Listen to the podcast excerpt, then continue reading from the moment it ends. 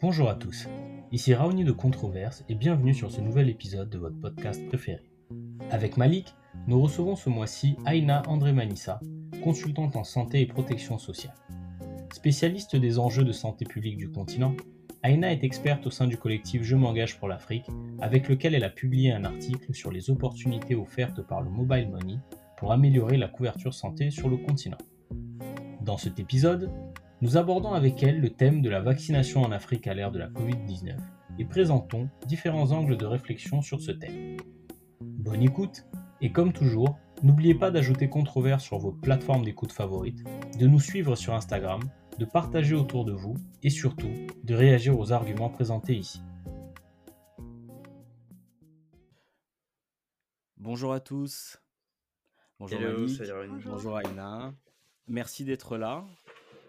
Euh, bienvenue sur ce troisième épisode euh, du podcast euh, Controverse qui, qui commence à avoir un peu le vent en poupe, donc on est content. Aujourd'hui, on reçoit Aina qui est, qui est une vieille amie pour moi de très très longue date et qui connaît Malik également.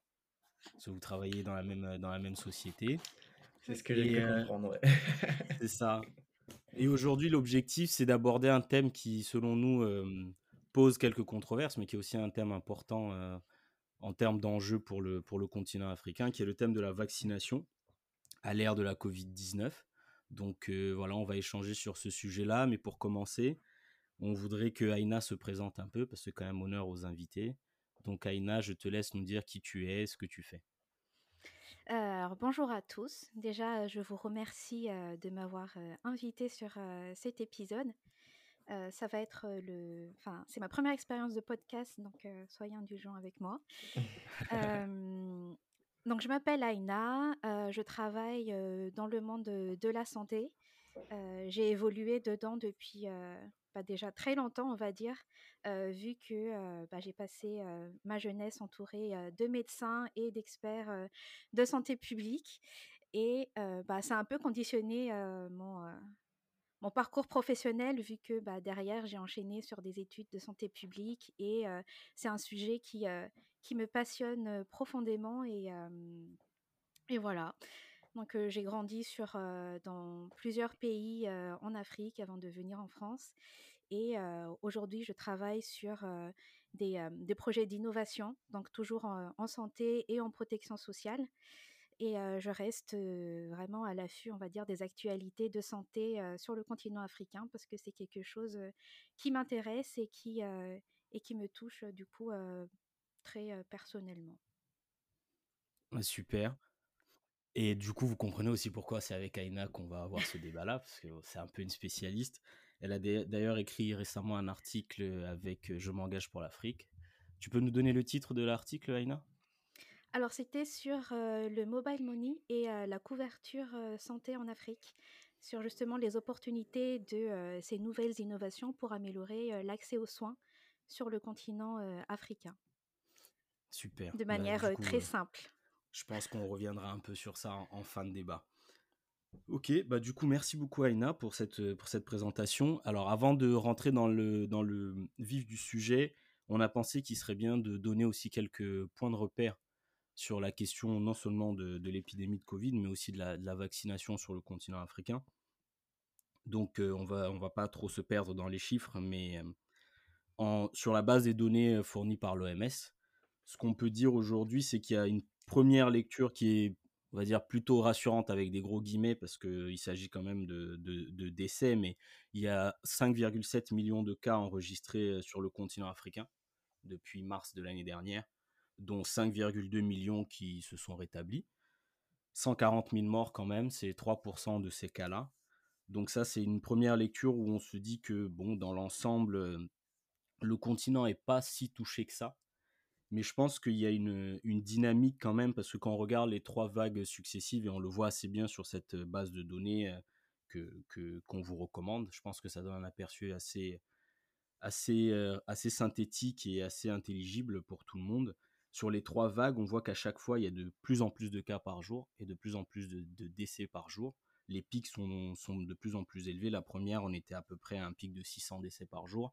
La deuxième, à peu près à 1000. Et là, on est à un- la dernière vague, on est à un pic de 1400 décès. Ce qui laisse supposer, et si jamais il y a des experts techniques qui veulent nous dire le contraire, on prend tout à fait, ce qui laisse supposer que les vagues sont de plus en plus meurtrières, même si on reste dans des niveaux qui sont quand même parce que 1400 décès, c'est au niveau continental. Donc ça reste des niveaux, on va dire, assez faibles comparé au reste du monde. Ensuite, pour ce qui est de la vaccination, tout le monde a entendu parler de ça. le, continent africain a reçu à peu près 160 millions de doses. C'est à peu près 2% des vaccins dans le monde. Et sur ces 160 millions, on a à peu près 73% qui ont été administrés, et même 65% si on ne compte pas le Maroc qui, euh, qui a fait un gros effort de vaccination. Et ces doses, elles proviennent essentiellement de la coopération bilatérale, c'est 60% des doses, et euh, de l'initiative COVAX, qui est à peu près 40%, un peu moins 37%, le reste venant euh, des, euh, des, efforts notamment de l'Union africaine.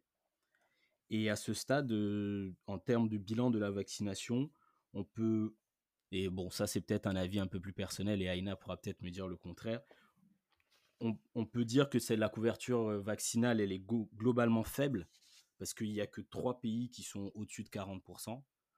Donc, si mes souvenirs sont bons, c'est Maurice, euh, Maroc et les Seychelles. Hmm. Une dizaine de pays qui sont entre 8 et 20, mais voilà, il y en a 27 qui sont en dessous de, 5%. Donc, globalement, euh, la couverture vaccinale, elle n'est pas encore au niveau de ce qu'on espérait et de ce que de ce qu'on voit dans le reste du monde. Et et s'il y a un problème de disponibilité des vaccins, c'est vrai, parce que c'est vrai que 160 millions de doses pour 1,2 milliard d'habitants, ça fait pas beaucoup. Il y a aussi un problème d'utilisation des doses, et c'est un point sur lequel on reviendra aussi plus tard, puisque quand on regarde un peu le, taux de, de, doses euh, administrées par rapport aux doses disponibles, on a à peu près la moitié des pays qui sont en dessous de 50%. Donc voilà, ça c'était quelques repères rapides sur euh, la question de, la vaccination. Et du coup, je voudrais qu'on démarre en, vous posant la question à tous les deux sur les principales leçons que vous vous tirez de cette séquence Covid sur le continent africain, Covid et vaccination. Donc, on va passer la parole à Malik, qu'on n'a pas encore entendu. merci, merci Ronnie. moi, j'en tire trois, trois, gros, trois gros points. Premier, c'est sur ce que j'appellerais le clash des libertés. Euh, qui, fait écho un peu au clash des civilisations de, Samuel Huntington à l'époque.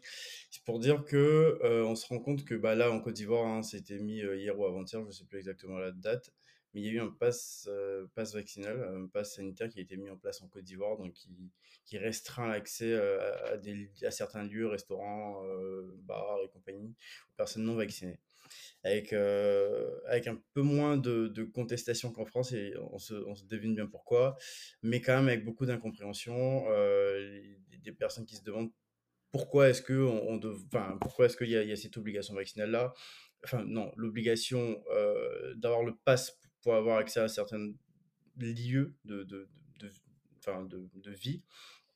Parce que d'un il n'y a pas suffisamment de vaccins et de deux il y a quand même une, les gens réchignent à se vacciner, euh, comme dans tous les pays du monde, euh, et ça se mmh comprend. Donc, c'est ce premier point-là donc, que, que j'appelais le clash des libertés. Ensuite, la résilience des systèmes de santé. Donc, je, on va, on va peut-être le mettre sur le fait d'avoir un défaut statistique, mais le nombre, de, euh, le nombre quotidien de morts en Côte d'Ivoire, je regarde à peine là, il est aux alentours d'une dizaine de morts par jour comparé à, à une centaine de morts dans, dans, dans, les pays. Le nombre de cas total en Côte d'Ivoire, comme tu l'as remarqué, aux alentours de 60 000 euh, personnes. Ça, ça a été le, lors des pics de, en France ou en Italie. 60 000, c'était quotidien. Tu vois, et nous, sur toute la, séquence, ça fait deux ans quand même le Covid, on s'en rend pas compte, ça fait, on, on, dénonce 60 000, 60 000 contaminations. Donc, je, il faut trouver, euh, et je pense que les, scientifiques euh, auront ce travail-là à faire, de trouver les raisons de la résilience.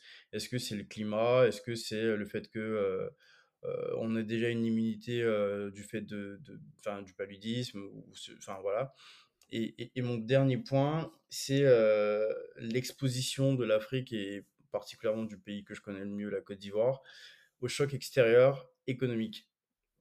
Donc, c'est-à-dire que il y a un paradoxe entre le fait que ça de façon sanitairement, donc le nombre de morts et le nombre de contaminations a été bas, mais que derrière, les conséquences économiques sont quand même très hautes. la Côte d'Ivoire a fait de mémoire 2% de croissance l'année dernière.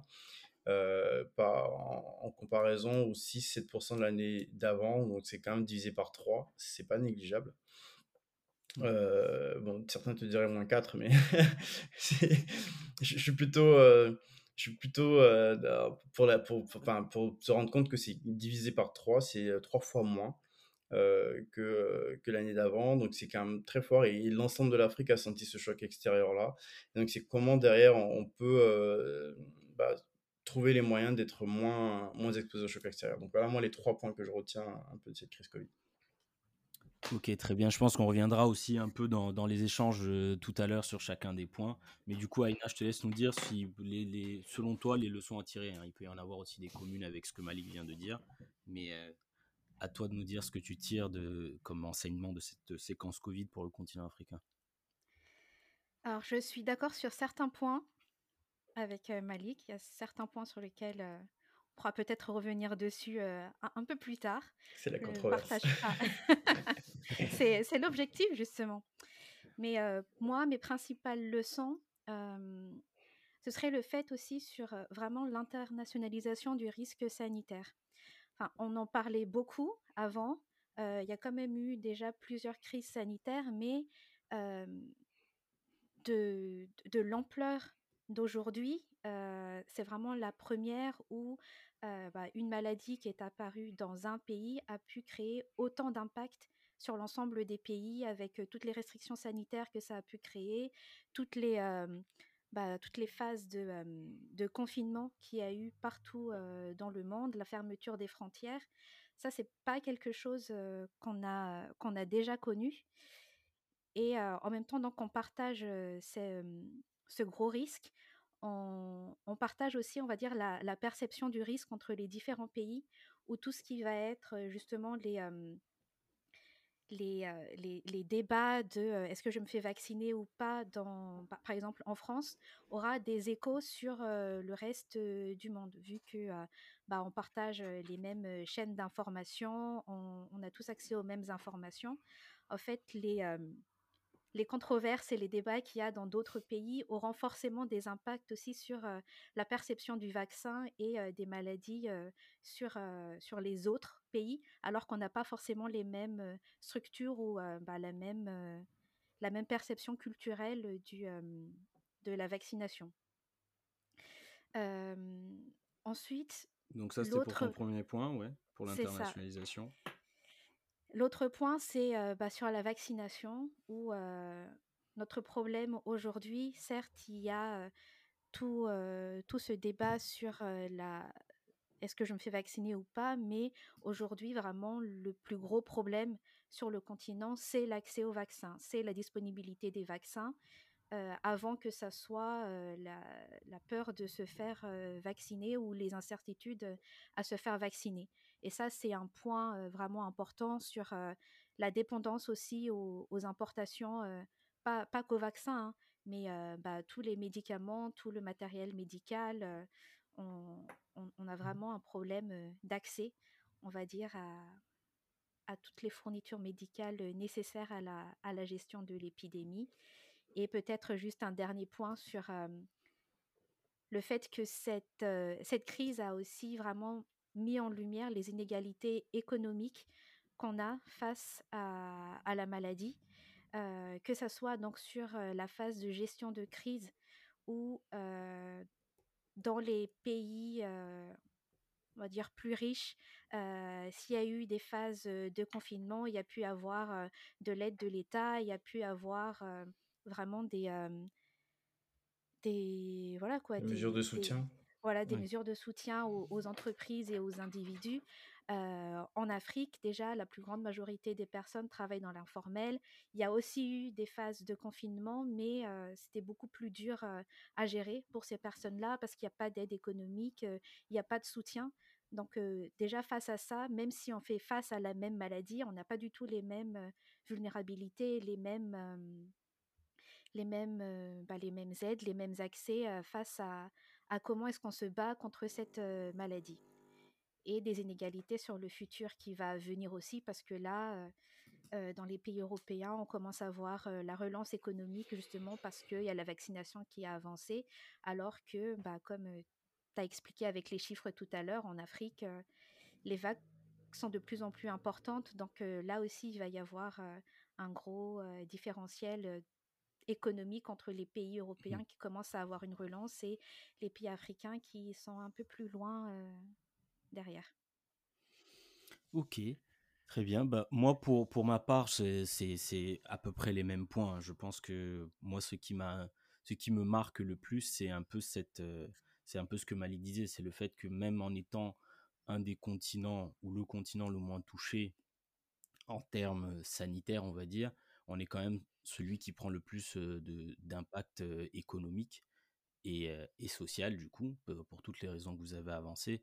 Donc ça, c'est pour moi, c'est dû effectivement à cette question de la dépendance envers l'extérieur, parce que non seulement on, est dépendant des importations de vaccins, mais quand le monde s'arrête, enfin, comme je viens de dire, quand le monde ralentit, nous, on s'arrête. Donc pour moi, ça, c'est la, la, la, principale, le principal enseignement que je tire de tout ça. Le deuxième, ce serait par rapport au rapport au vaccin. Et avec Malik, on avait eu un premier, un premier débat une fois sur, euh, sur la place des intellectuels et la- le culte de l'ignorance dans, dans nos sociétés. Et c'est vrai que, après, c'est un phénomène qui est, qui est mondial aussi.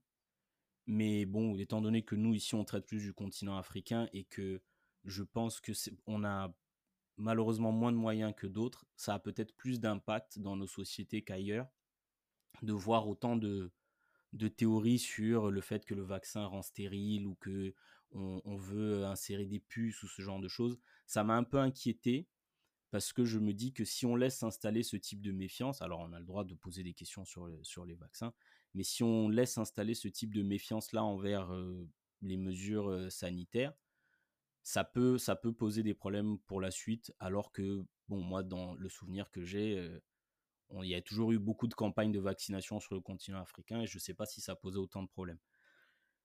Mais du coup, Aïna, tu disais que tu y avait des points sur lesquels tu n'étais pas d'accord avec Malik. Je ne sais pas si tu veux, euh, si tu veux, euh, j'allais dire élaborer, mais c'est peut-être un, un faux ami sur ces, sur ces désaccords-là. Alors, c'est pas vraiment que je ne suis pas d'accord, c'est que je ne suis pas autant convaincue euh, par rapport à justement à la, à la résilience de nos systèmes de santé et sur, sur les chiffres de, des impacts de la Covid sur le continent.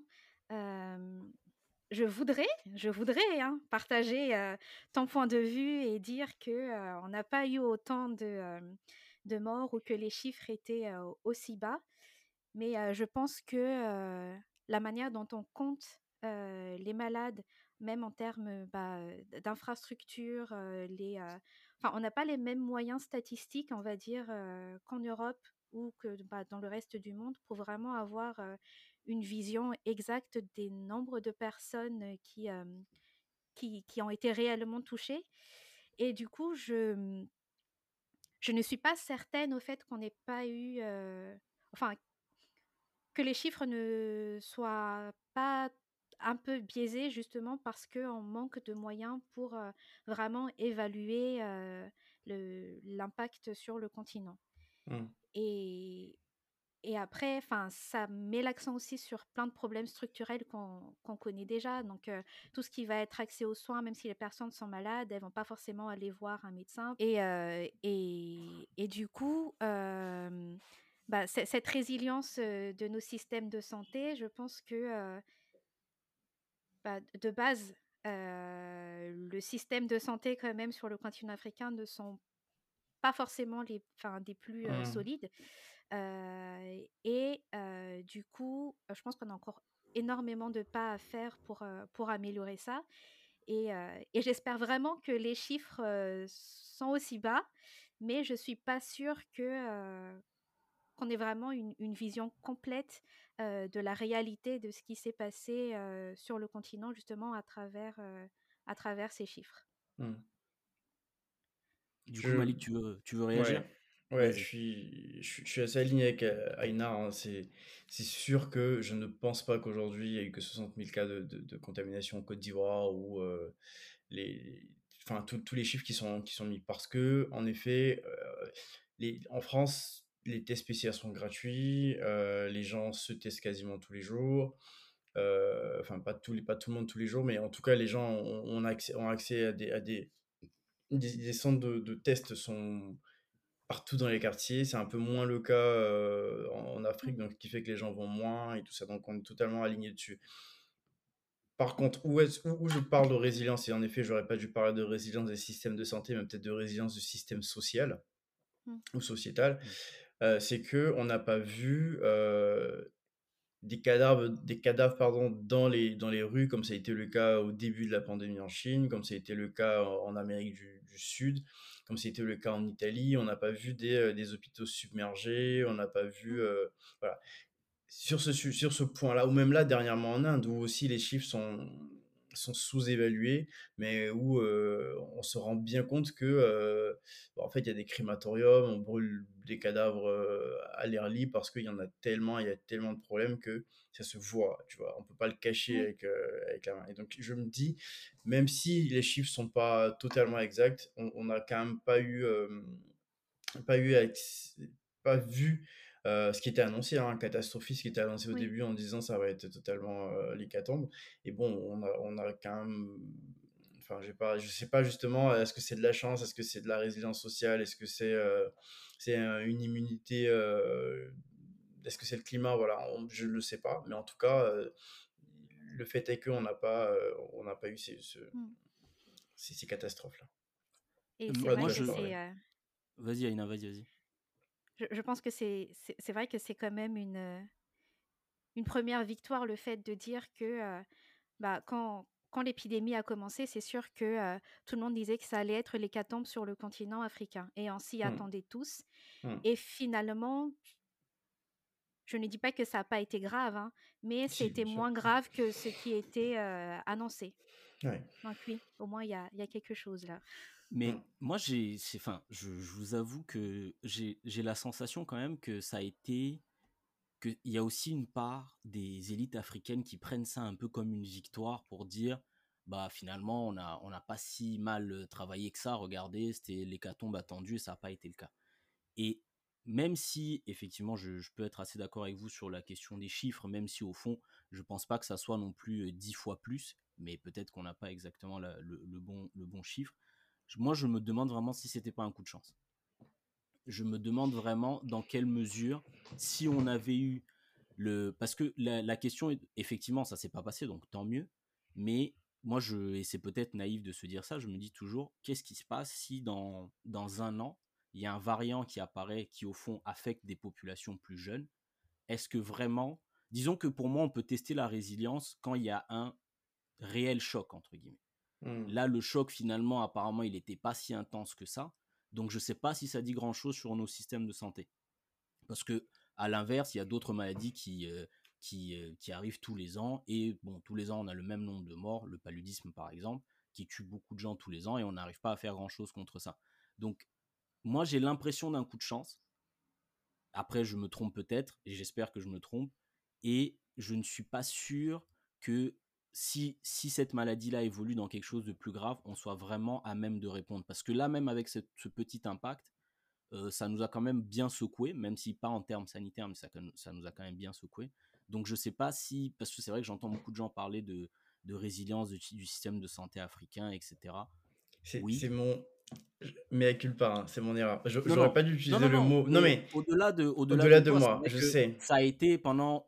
moi, je, enfin, j'écoute, j'ai un peu une tradition d'écouter euh, RFI tous les matins, et c'est vrai que pendant un moment, c'était ça. Tout le monde passait pour dire, voilà, on sous-estimait les Africains, mais voilà ce qu'ils ont fait. Bon, très bien. Moi, je veux pas faire euh, de l'auto-bashing, on va dire, mais j'ai quand même l'impression que, bon, euh, on passe un peu on passe un peu à, travers les gouttes, mais que on l'a échappé belle.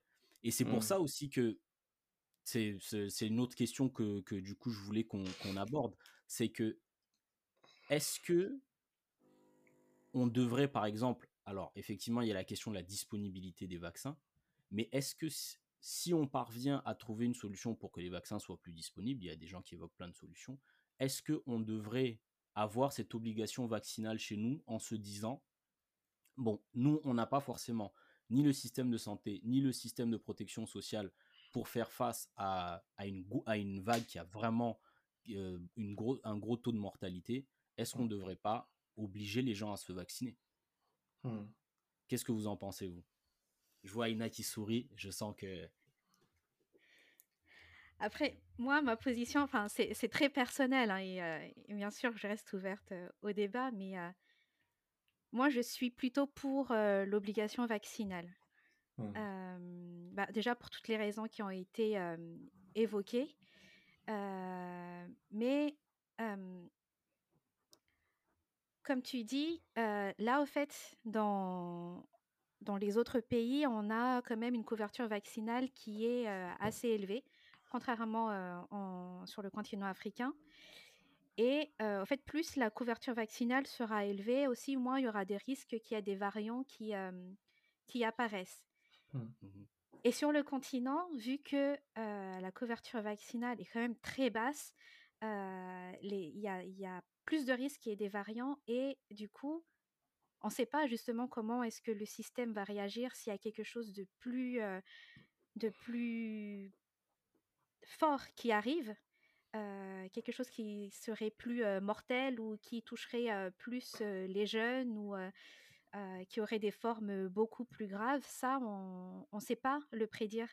Et, et on est déjà, comme vous le dites, quand même assez vulnérable en termes de, de système de santé que si quelque chose de plus grave arrive, moi personnellement, je pense que ça risque d'être très compliqué de, de, pouvoir gérer ça.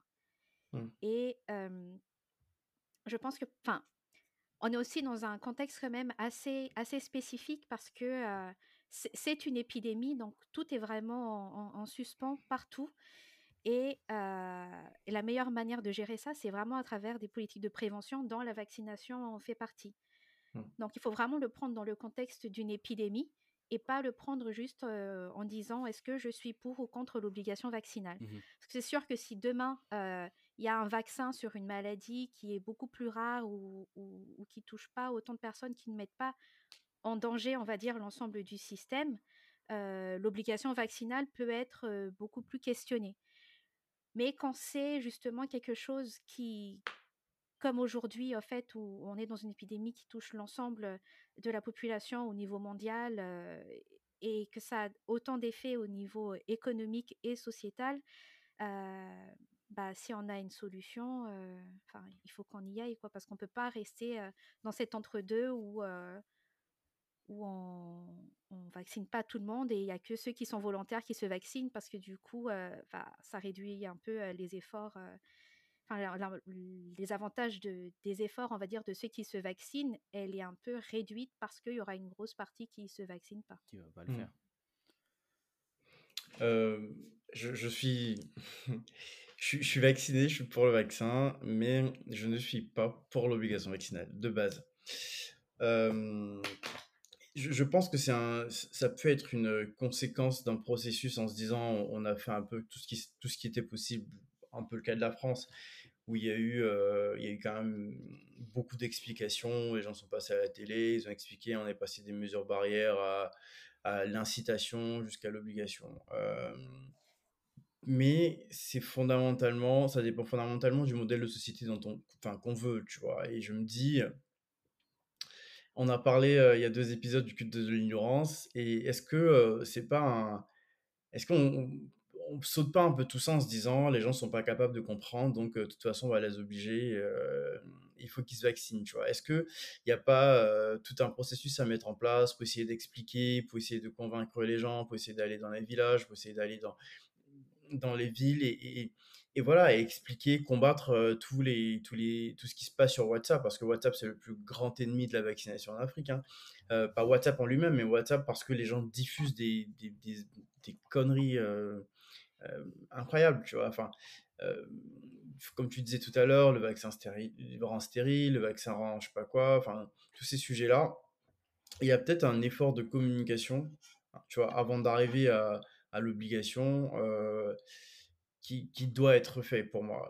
Et parce que derrière, si on donne la capacité aujourd'hui et qu'on le soutient fortement à nos gouvernements d'obliger, de rendre obligatoire la vaccination, bah, enfin, c'est pas une limite, enfin, si, oui, c'est une limite à la liberté puisque c'est une obligation qui est faite et c'est une limite qui est consentie parce que l'État, l'État peut, peut, limiter la liberté hein, dans certaines conditions, l'état d'urgence, l'état, enfin, l'état de siège et tout, on, limite la liberté des gens. Et là, en effet, c'est un, cas de force majeure et une épidémie où on peut, on peut limiter la liberté. Donc, sur ce droit de l'État-là, euh, je n'ai rien à redire. Mais sur l'usage de ce droit, je pense que euh, ça devrait faire partir d'un processus et que euh, discuter au Parlement, que les gens soient au courant, qu'on va y arriver à, l'obligation, mais c'est pas pas ce qu'on a envie de faire quoi. C'est pas la première étape du processus. La première étape du processus, c'est de convaincre les gens, c'est de leur expliquer, voilà, pourquoi un vaccin, qu'est-ce qu'il y a dans le vaccin, pourquoi, parce que les gens qui ne veulent pas se faire vacciner, bon, il y a des gens qui sont contre le vaccin, même en situation normale, il y a des gens qui se disent, ce vaccin-là en particulier, il est issu d'un processus qui, était, qui était terminé il y a un an, euh, qui, n'a pas euh, eu euh, tous les essais cliniques, même si c'est pas vrai, hein, bien évidemment, et donc, il faut expliquer à ces gens-là, en fait, oui, il y a eu aujourd'hui plus de fonds qui ont été mis sur, euh, sur ce processus de vaccin, sur l'ARN messager qui a été découvert depuis les années 90 et qui ne date pas d'aujourd'hui. Euh, enfin voilà, il faut, expliquer un peu aux gens euh, ce qui se passe. C'est carrément utopique, hein, mais je suis cohérent avec, avec mon, mon, ma fuite du culte de l'ignorance en me disant, faut pas juste couper l'herbe sous le pied des gens et leur dire, en fait, vous n'allez rien comprendre, j'ai pas le temps de vous expliquer. Allez, on oblige la vaccination. Euh, donc voilà un peu ma position dessus. Mais c'est, je j'avoue que je, je, suis assez, euh, assez d'accord avec Aïna sur ce, sur ce point-là, dans le sens où j'ai l'impression que l'hésitation, c'est un peu un privilège euh, de riche, quoi, quelque part. Parce que effectivement, parce qu'il n'y a pas seulement que WhatsApp, hein, c'est quand je pense qu'aussi certains dirigeants ont participé à rendre toute cette situation-là un peu, un peu compliquée. Il y a eu il y a, eu combien d'articles de, gens qui ont dit que dans leur coin, ils avaient trouvé des traitements ou qu'ils avaient même trouvé même des vaccins dans certains pays, etc. Mmh. Et bon, c'est, je ne sais pas trier ce qui est vrai, ce qui est faux là-dedans, mais j'ai vraiment, moi, c'est ma grande crainte de, en, ce moment, c'est de se dire, on a un peu une espèce de fenêtre de tir parce que en ce moment, pour l'instant, c'est pas très grave. Donc, est-ce qu'il faut pas y aller à fond?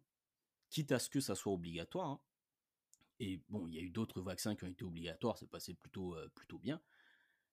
Parce que si jamais on se retrouve dans la situation où on est vraiment dans, dans, dans l'œil du cyclone, là, on n'aura plus le temps de se poser la question d'obligatoire, pas obligatoire. Les gens, les gens vont mourir et il va et les gens, enfin, il y aura rien à faire. Il y aura, enfin, mmh. rien à faire. Il y aura quasiment rien à faire. Donc, je comprends le débat sur la liberté mais je pense aussi que, étant donné qu'on a des, comme je disais tout à l'heure, des moyens très limités, il faut pas trop se laisser prendre dans un débat qui, au fond, je ne sais pas si c'est vraiment, si c'est quelque chose qu'on a le, dont on a le luxe, enfin qu'on a le luxe de se permettre euh, en ce moment. Mais, euh, mais bon, je, je, je... vas-y Malik, tu voulais dire. Non, mais en fait, oui, tu vois, sur le principe, moi, je veux que la couverture vaccinale soit optimale, et soit, elle soit... Mmh mais pour revenir sur le principe, c'est un peu comme si, je ne sais pas si tu, seras d'accord avec mon analogie, c'est comme si je, me, je te disais, euh, sur le, en disant, bah, on n'a pas, on pas beaucoup de moyens, on n'a pas beaucoup d'intellectuels, les gens ne vont pas comprendre je reviens à te dire, euh, est-ce qu'une bonne dictature, c'est bon en Afrique tu vois? Comme beaucoup de gens le disent, non, mais nous, en Afrique, on a besoin d'une bonne dictature, un bon gars éclairé qui va tout maîtriser et qui va tout faire. Tu vois? Et oui, en effet, tu vois, euh, dans certaines conditions, un bon dictateur euh, qui sait ce qu'il faut faire, un, président fondateur éclairé, pourra, pourra trouver toutes les solutions et tout régler, tu vois, comme problème. Mais bon, derrière, est-ce que euh, il va pas avoir une dérive Est-ce que ainsi de suite? Et moi, je pense que les gens sont capables de comprendre. Ça va prendre du temps. En effet, on n'a peut-être pas beaucoup de temps, et du coup, c'est peut-être se dire, faut accélérer sur cette campagne de communication là et faire entendre les trucs aux gens. Bah, former les, les, les professeurs d'université, d'école et tout ça, parce que tu vois, tu vas obliger aujourd'hui le vaccin, demain tu vas, tu vas, tu vas obliger les gens à faire quoi d'autre euh, sur ce même principe-là en te disant je, je, mets l'état d'urgence sanitaire, maintenant faites ça. Et faut, oublie pas, enfin, et pourquoi aujourd'hui beaucoup de gens ont du mal à accepter des, des lois sécuritaires? C'est qu'on se dit on a peut-être un président, enfin je parle de la France hein, pour le coup, qui est, qui est démocrate et qui, euh, qui suit un peu euh, les, règles démocratiques. Mais si demain ces lois-là tombent dans les mains de personnes qui sont moins, euh, qui sont moins respectueux des droits, des droits de l'homme, en fait, ça pourrait être une hécatombe. Dans un autre sens. Mmh. Tu vois? Donc bon, voilà, je j'ai pas... je sens que Aïna veut réagir. Vas-y Aïna. Oui. Ah bah, enfin, je, suis d'accord sur le fait qu'il faut expliquer aux gens, mais je pense que c'est, on va dire, ces deux chantiers qu'on peut mener en parallèle, parce qu'on mmh est dans, dans une épidémie. Et je pense qu'il faut aussi bien faire la différence, parce qu'aujourd'hui, parmi les gens qui sont justement contre le vaccin, on va dire les anti-vax vraiment purs et durs, c'est très peu.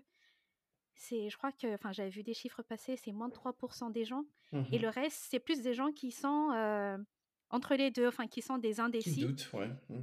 Et, et c'est sûr que bah, on n'a peut-être pas le temps de faire une grosse campagne de communication et, tout ça, mais je, je pense que les gens peuvent comprendre et peuvent prendre le temps pour, pour essayer de, de, comprendre justement les avantages de la vaccination.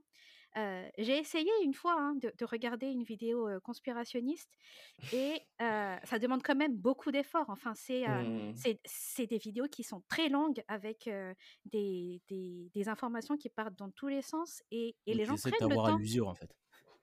Ça, mais les gens prennent le temps de regarder cette vidéo et de comprendre. Et, et, du coup, en fait, les gens ont le temps et ont l'accès à l'information, mais quelque part, je pense qu'on a raté le coche pour faire de la bonne communication auprès des gens sur la vaccination. Il y a, pour moi, tu vois, Aina, il y a, y a un peu, enfin, surtout pour toucher à l'Afrique. Hein. Déjà, est-ce que tu as ce pendant-là? On a eu des documentaires comme Hold Up, mais j'ai pas forcément vu des documentaires aussi populaires sur comment est-ce que le processus de vaccination s'est mené. Tu vois, comment, pourquoi ça a pris moins d'un an? Moi, je crois à la vaccination, mais est-ce que j'ai les éléments en particulier qui me font comprendre comment est-ce que euh, on arrive à ce processus-là? Je j'ai pas vu. Peut-être que je suis, j'ai pas cherché suffisamment, mais j'en ai pas vu dans un premier temps. Dans un second temps, euh, bah, en Afrique, il y a déjà un doute vis-à-vis des gouvernements qu'on estime, euh, bon, 80% de nos gouvernements sont estimés affiliés bon, aux États européens. Euh, beaucoup, il y a eu même le scandale en se disant euh, ils vont venir tester les vaccins en Afrique. On a vu que ça n'a pas été le cas, euh, et que les gens ont fait leurs tests principalement dans leur pays, et que et, que voilà aujourd'hui ils se vaccinent eux et pas nous. Mmh. donc il y a quand même des éléments assez objectifs qui peuvent nous permettre de se dire voilà comment on explique les choses et, et pourquoi est-ce que le vaccin ça c'est peut-être la bonne. Moi, quand je discute avec des gens, j'ai convaincu, je pense, certaines personnes avec des arguments, enfin, on va pas revenir dessus ici, mais qui permettent de se dire, ok, bah, finalement, en réfléchissant, pourquoi est-ce que l'Europe voudrait décimer sa population, tu vois? Parce que le vaccin, il n'est pas mis en Chine et limite, il ne le donne pas en Afrique. Donc pourquoi est-ce que Emmanuel Macron voudrait que la population européenne dans 20 ans elle soit totalement décimée? Sur quel motif tu vois? Enfin il y, a quand même des petites choses où tu peux expliquer aux gens où on peut discuter débattre et tout ça et arriver à une solution de compréhension. Et je pense que c'est pas fait suffisamment. Non non non. Bah, moi c'est en préparant du coup cette intervention aujourd'hui que j'ai commencé à lire beaucoup de choses sur la vaccination. Mmh. et c'est vrai qu'il y a des on va dire des des processus qui ont quand même été définis pour faire les vaccins et tout ça, mais c'est pas du tout vulgarisé. Et il y a, y a ce problème justement entre la parole des experts et, et, la manière dont c'est mmh. transmis, on va dire, pour que ça soit compris de tout le monde, ou bah ça c'est pas fait. Et ça mmh. rejoint votre premier votre premier épisode où aujourd'hui en fait les experts parce qu'ils sont experts, ils se disent bon bah ça c'est la vérité, puis essayer de le Exactement. comprendre.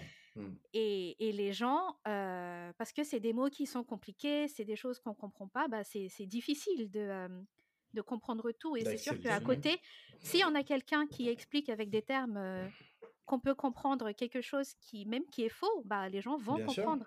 Mmh. Et c'est ça le souci. Et mmh. c'est sûr qu'il faut faire un énorme effort hein, de, communication pour répondre aux, questions qui sont très légitimes des, gens sur la vaccination, mais Je pense que c'est il faut le faire en parallèle parce qu'on n'aura pas forcément le temps aujourd'hui, en tout cas au moins sur la Covid, on n'aura peut-être pas le temps de, enfin pas le luxe de se laisser le temps de, de, les faire en, deux phases différentes. parce que ça reviendra en fait à essayer de rattraper, allez, je vais dire 30 ans pour être gentil, 30 ans de, de, construction de méfiance envers les dirigeants, mais aussi de faux messages. On a de plus en plus de gens moi, je, enfin, je, je, je, le dis, je le cite parce que c'est une vidéo publique. J'ai, je, je Kémy Seba, il fait des, il fait, il a une audience à la télé toutes les semaines et il s'amuse à dire que le vaccin c'est une solution de blanc comme il dit, que nous on a des plantes naturelles qui peuvent régler ces choses-là. Et moi, je, enfin, je, je sais pas quel est son degré d'autorité scientifique, mais ça participe de tout ce climat-là qui fait que, après, quand on se retrouve dans la situation d'urgence, bah, c'est difficile de rattraper 30 ans de, mauvais messages en, en 6 mois. Donc, Est-ce que tu veux, est-ce que tu veux rattraper, est-ce que du coup, à chaque fois qu'il y aura une crise et qu'il y aura un, un, éclairé, un illuminé qui viendra euh, euh, dire avec des mots simples, des, expliquer avec des mots simples des choses un peu plus complexes, on passera par l'obligation? Non, mais je pense que la prochaine fois qu'on aura un moment de répit, ça sera peut-être le moment de se poser la question mmh. de comment on fait pour lutter contre ces choses-là. Moi, je, enfin, je, je, me rappelle de la phase et, euh, et peut-être que Aïna, elle, elle, elle, sera un peu plus, elle aura un peu plus de détails sur ça. La phase de, de du traitement qui était venu de Madagascar, mmh. où tout le monde, enfin tout le monde, beaucoup de pays africains se sont jetés là-dedans mais au fond, au fond, moi, ce qui m'a, ce qui m'a gêné, c'est que structurellement, on n'a même pas les. J'ai l'impression qu'on n'a même pas les capacités pour que quelqu'un nous dise vraiment si c'est, si ça marche ou pas. Ça se trouve, ça marche. Moi, je sais pas. Je, je sais pas. Mais on n'a pas, on a, et comme on n'a pas ces de, de système avec des professeurs d'université qui ont des relais de communication, des dirigeants qui prennent ça avec la bonne méthode, au final, ça laisse, ça laisse un peu un flou, quoi pour Madagascar, l'association des médecins de Madagascar avait dit euh, d'arrêter. Hein. Donc il y a des méthodes scientifiques. Pour, tu sais, de toute façon, j'ai même pas, j'ai même pas euh, senti passer bon, ça. Aïna peut-être veut revenir dessus, mais oui, les médecins de, Madagascar ont dit euh, très vite, hein, d'ailleurs, hein, d'arrêter la supercherie. Oui, mais avant d'en arriver à ce point, il y a quand même eu un énorme engouement, pas que à Madagascar, mais sur mmh. l'ensemble du continent pour dire. Moi, le président de la Guinée-Bissau, il a envoyé un avion aller chercher des caisses et commencer à distribuer ça à certains pays d'Afrique de l'Ouest. Oui. Sans mmh. même. Et, et, je pense que ça. Je crois que c'était un sujet qui a été prévu un peu plus loin. Mais du coup, ça, ça montre aussi ce, ce, fait que si c'est quelque chose qui est fabriqué en Afrique, on a déjà un peu moins de mal à l'accepter.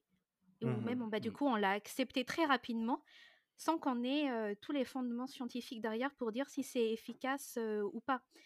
Mmh. Et ça, ça, rejoint le sujet de aujourd'hui, les vaccins, ils sont produits ailleurs, les médicaments sont produits ailleurs, et ça rajoute une, une, une, couche de méfiance sur le continent parce qu'on ne produit rien sur place. Et ça, c'est encore un autre point. Mais au-delà de la production, je pense qu'il y a un souci de conception. Hein, c'est ça. Parce que tu prends un vaccin ARN messager, donc Pfizer, qui est produit en Afrique, il y aura la même méfiance dessus. C'est pas la production de problème. En fait, et au-delà, pour revenir sur ce que tu dis, c'est même une question euh, de, de, néo-panafricanisme, en fait. C'est que on, se dit, euh, ce qui va se faire, on, veut, et ça c'est une volonté légitime hein, du souverainisme africain, de se dire on veut créer nos propres solutions à nos problèmes, à nos problèmes africains. Et ça, c'est vraiment une, une, bonne, une bonne dynamique.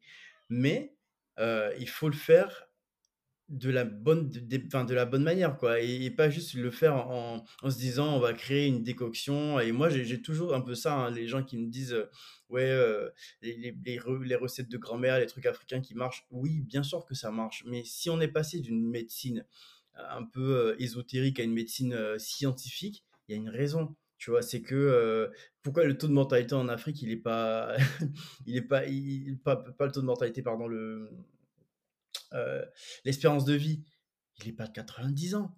si ça marchait tant que ça dans nos villages, les gens meurent encore de, choses assez banales.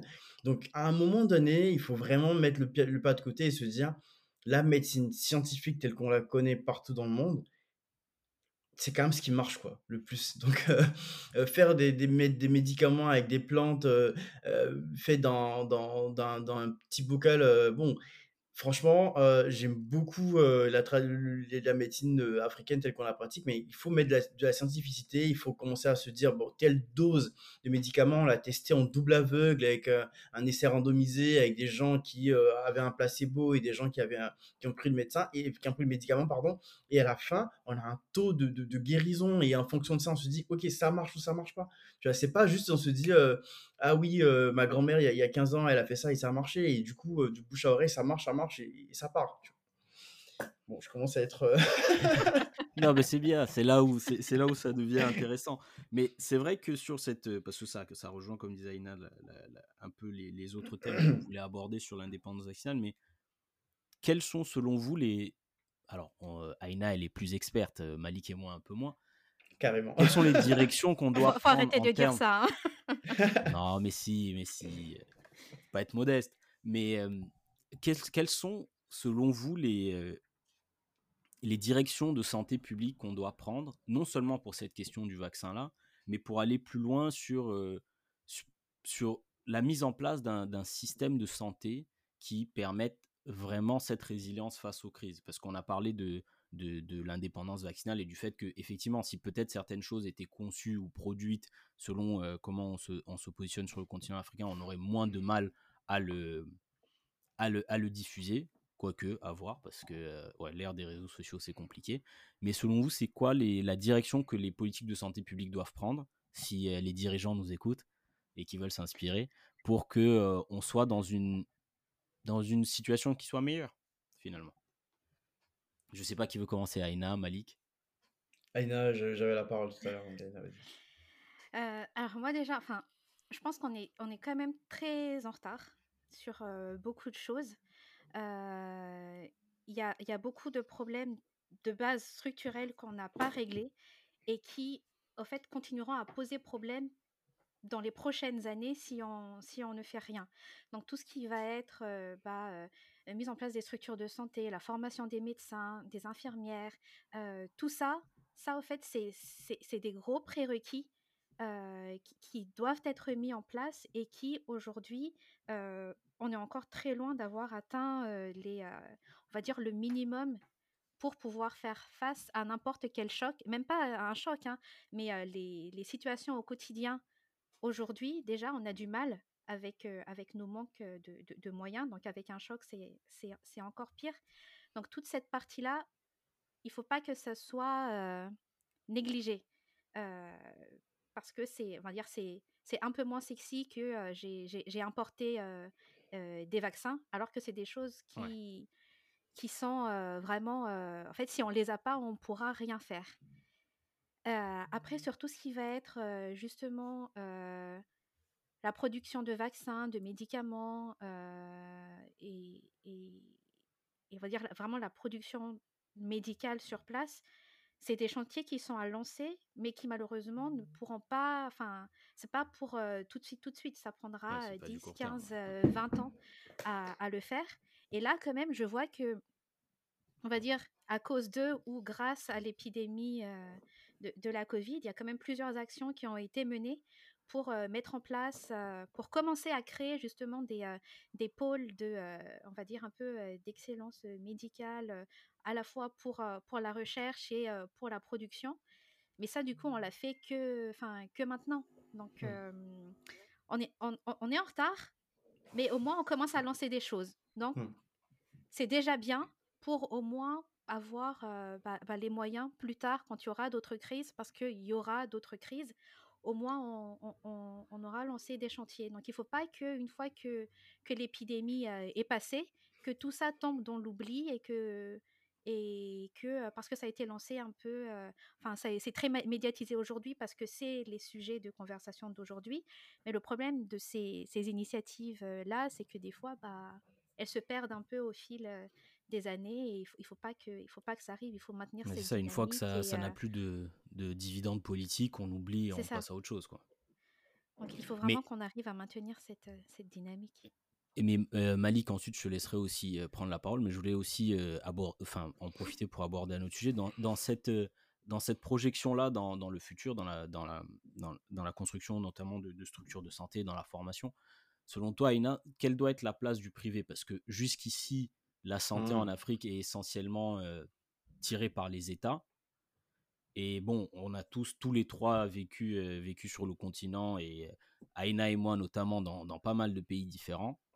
Bon, les structures de santé publique, euh, bon, c'est pas que ça fait peur, mais c'est pas tout à fait euh, au niveau qu'on aimerait qu'il soit. Est-ce que tu penses qu'une des solutions, ça serait d'intégrer le privé ou de privatiser une part de la santé pour qu'il y ait une incitation à ce que ça se développe? Alors, c'est toujours une question, moi, qui, euh, que je trouve très difficile à répondre parce qu'il y a à la fois, on va dire, la réalité du terrain qui montre que les structures privées sont beaucoup plus efficientes, ont beaucoup plus de moyens et, euh, et permettent même de traiter un peu plus de choses et que la partie publique est, on va dire, un peu, un petit peu moins, enfin, moins élaborée. Et moi, ma vision un peu plus utopique, on va dire, où pour moi, c'est le rôle du public. Ça doit être le public qui doit continuer à, être le moteur dans ça. et du coup, bah, je, je, pense que je vais rester sur, on va dire, ma vision un peu plus utopique.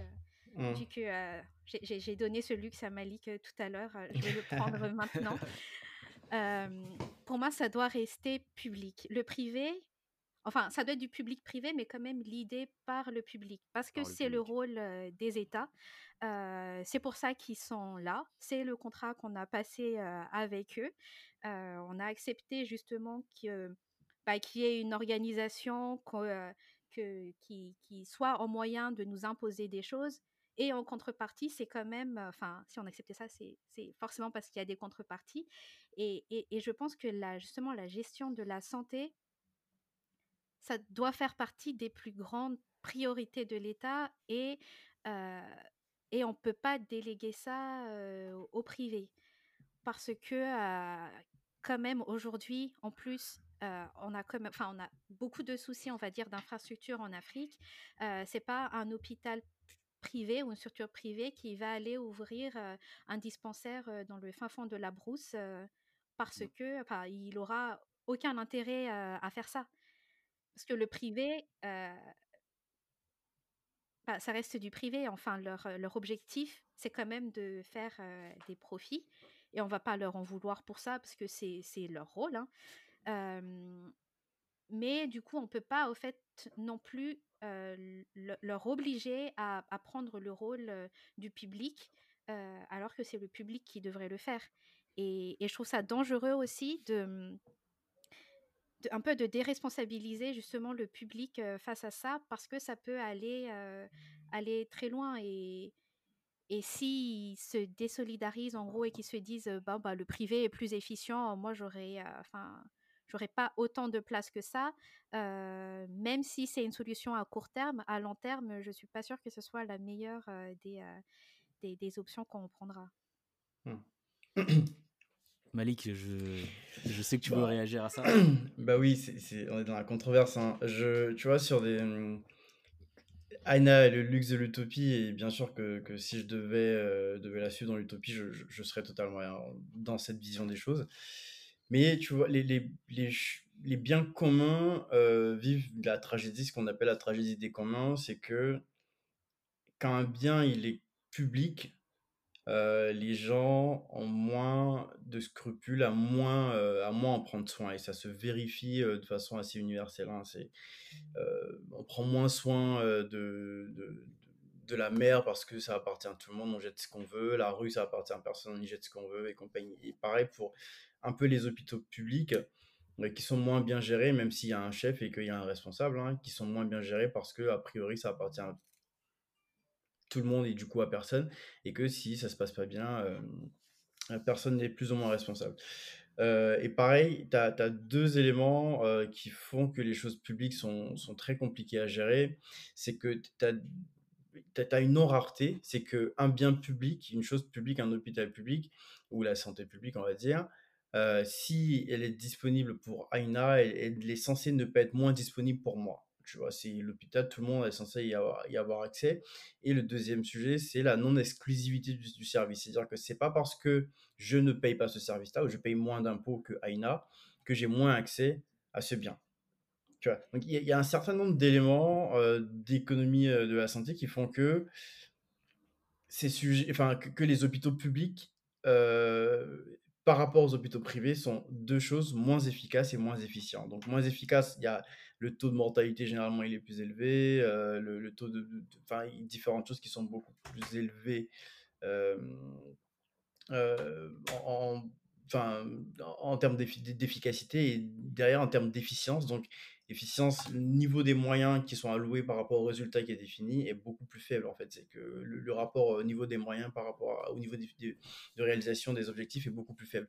Donc avec tous ces éléments-là, il m'arrive finalement de me dire, euh, sans déléguer totalement la, santé euh, au, privé, il y a quand même un enjeu d'efficacité. Si on revient à votre principe, hein, euh, le, principe le, pragmatisme dont vous avez fait preuve tout à l'heure euh, pour, la, vaccination, pour revenir au pragmatisme, à un moment donné, euh, il faut donner au privé la capacité de pouvoir se développer énormément. Après, est-ce que ça sera dans tout le pays? Est-ce que ça sera dans les grandes villes? Est-ce que ça sera, je sais, enfin, où, on veut que ce soit?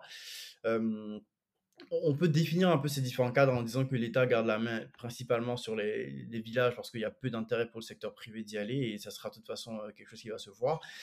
Mais euh, dans des grandes villes où la santé est un business, comme l'éducation, hein, euh, je, suis sur la même ligne pour l'éducation, il faut permettre au secteur privé de se développer et que ça va permettre de développer à la fois la qualité des soins, mais aussi des emplois derrière, mais aussi la désirabilité d'aller vers les, métiers de la santé euh, et après, euh, oui, en effet, il faut trouver les moyens de, rompre l'équilibre, le déséquilibre, pardon, entre les, personnes moins fortunées qui ne pourront pas avoir accès à ces soins-là naturellement et les personnes fortunées par des mécanismes d'assurance. Donc, euh, d'assurance publique ou d'assurance collective. Enfin, voilà. Trouver un moyen pour que des gens moins nantis puissent avoir accès quand même aux soins.